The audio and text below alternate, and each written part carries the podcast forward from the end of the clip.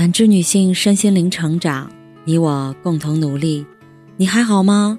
我是七诺，向您问好。今晚跟大家分享的内容是：那些会过日子的女人，最后都离婚了。电视剧《离婚潜规则》里有这么一句台词：“过日子就是凑合，凑在一起生活。”在现实生活中，有很多婚姻始于过日子，最后。也毁于过日子。那些凑在一起只会过日子、只顾着过日子、只想过日子的人，最终的最终，日子都没法过了。有人说，婚姻的本质是搭伙过日子。于是，当一个女人听到一个男人对她说“你适合过日子”时，他们便误以为这是爱。这是想要与之天长地久的承诺，殊不知，藏在过日子背后的寓意是：你适合帮我经营家庭，你适合为我生孩子，你适合去处理生活琐碎。这一切的一切，或许与日子有关，却与爱无关。记得前几年看过这么一个相亲节目，节目里，当主持人问男嘉宾：“你想要一个什么样的老婆？”时，男嘉宾回应道：“我要求不高，找一个贤惠的、勤快的、会做饭洗衣服的，一日三餐四菜一汤，帮我把家里收拾得干干净净，会带孩子就行了。”男嘉宾的话音刚落不久，坐在一旁的二姨迫不及待地补充道：“一要身体健康，二要心地善良，三要勤劳肯干，四要当家理财，一定要干活。”只有干才能活，好看的脸蛋儿不出大米。说句实话，男嘉宾和二姨的要求确实不高，他们口中的种种标准，其实很好达成，稍微花点钱找个保姆就能做得妥当，那又何必上节目找老婆呢？原因在于，找保姆要花额外的钱，娶老婆就不用了。就像某位作家说的那样，母亲是最高档的全职、全方位 CEO，只是没有人给薪水而已。不仅仅是母亲，男嘉宾口中的老婆也是。同样把老婆当全职的，还有综艺《我最爱的女人们》里的杨烁。某次采访环节，当被问及三人出去旅行谁来负责做饭时，杨烁脱口而出。让自己的老婆王丽文做饭，在他看来，既然老婆做饭好吃，理所应当由他来做。但显然王黎文并不想，于是反驳：“你不是想念妈妈的味道吗？我可以给妈打下手。”听到王黎文的回答，杨硕不乐意了，立马质问他：“我妈出去当保姆是吗？你总不能让妈打扫吧？你应该多分担一些，而我……”应该在那里修身养性，然后多看看书，对不对？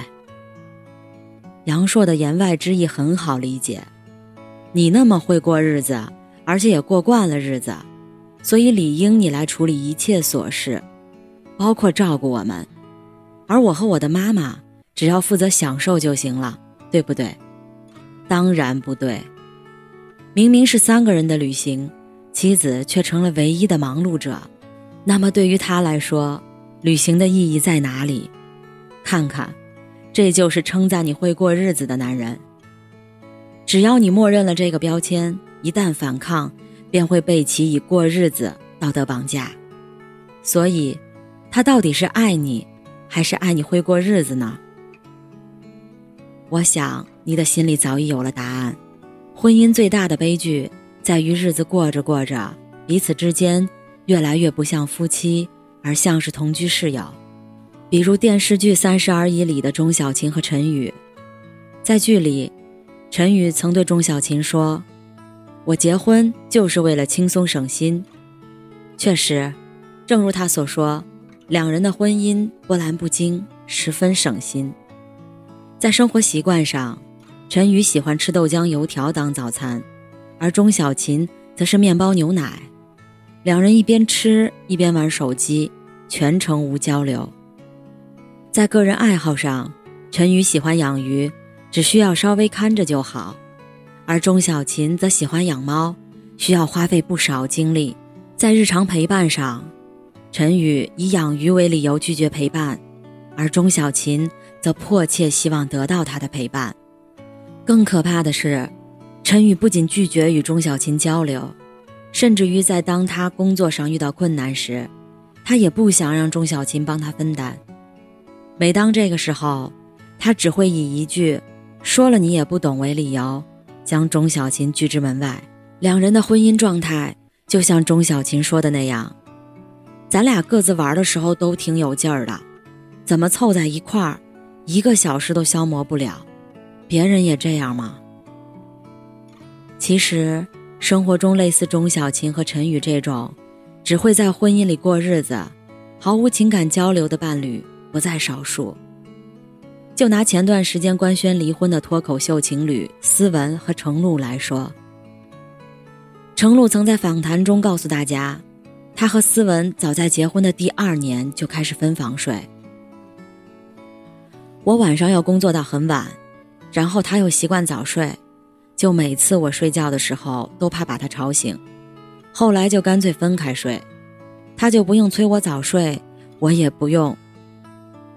他就不用催我早睡，我也没有什么心理负担。这个时候，他们的感情尚且还在。然而后来的他们，就像思文在脱口秀大会说的那样：“你把老公当哥们儿，再也不用担心时间长了以后分房特别尴尬，对不对？你把老公当哥们儿，再也不用担心时间长了以后分房睡，特别尴尬，对不对？直接把双人床卖了，换成上下铺，他就是睡在你上铺的兄弟。”彼时的思文嘴上说着笑话，眼里。却闪着泪花。思文和程璐的婚姻经历，让我们看到了婚姻里有那么一种遗憾。我们都在努力过日子，你过你的日子，我过我的日子，我们都在前行，却不再同行。余秀华在诗里告诉我们：生活坐在词典里面，一天一个讲义，最后都蜷缩进柴米油盐。生活坐在词典里，一天一个讲义，最后都蜷缩进柴米油盐。偶尔蜷缩进玫瑰，成为一个意外月。八月在一场蓝里，婚姻如生活，需要人间烟火，也需要朵朵玫瑰。这一点，陈建斌就做得很好。是的，你没听错，是四郎陈建斌。在很多人眼中。陈建斌给人的形象是老实、木讷、不解风情。事实上，他的这种形象时对时不对。在综艺《幸福三重奏》中，陈建斌和蒋勤勤被观众评价为最真实、最正常，也最像会过日子的夫妻嘉宾。日常生活中，陈建斌是指挥官，而蒋勤勤则是实操官，两人常常因为各种小事吵架。今天是陈建斌在厨房指挥蒋勤勤，明天是陈建斌只会坐着玩不干活，而当干了点小活以后，他又开始指责蒋勤勤要求太多，并说道：“你不用做，也没人让你做。”陈建斌直男式的言行和发言，不仅惹怒了屏幕前的观众，还让屏幕里的蒋勤勤终于忍不住流下了眼泪。让人没想到的是，一到这个时候。陈建斌便自动解除直男封锁，先是惊慌失措给老婆递纸巾，而后还小心翼翼地拉了小手哄老婆开心。从这以后，观众们开始一点一点看到铁汉面具下的柔情。他会去挑战怀孕，他会去挑战怀孕阵痛体验，只为了感同身受老婆的辛苦，感慨母亲的伟大。他会在老婆生完孩子的第一时间，给她一个亲昵的吻，对她说一句“辛苦了”。他会在老婆产后最脆弱的时候，给她足够的安全感，足够的陪伴。除此之外，在婚后十五周年纪念日，他还在微博上写诗表白老婆：“在你出生以前，我就认识你，两个天真的恋人，一起勇敢的旅行，漫游在大地上，没有目的地。清晨踏过露珠，夜晚住过梦里。麦子做成面包，葡萄酿成酒。人们若不相爱，就会变成石头。在语言被发明以前，我就会说我爱你；在时间被发明以前，我就知道是一万年。面对陈建斌的浪漫，蒋勤勤只用了一句话来回应：“我就是这么沦陷的。”两个人在一起是要一起过日子的，但婚姻不仅仅是过日子，还需要爱情来点缀。记住，人若不相爱，就会变成石头。勒内夏尔说过：“终此一生，只有两种办法，要么梦见生活，要么落实生活。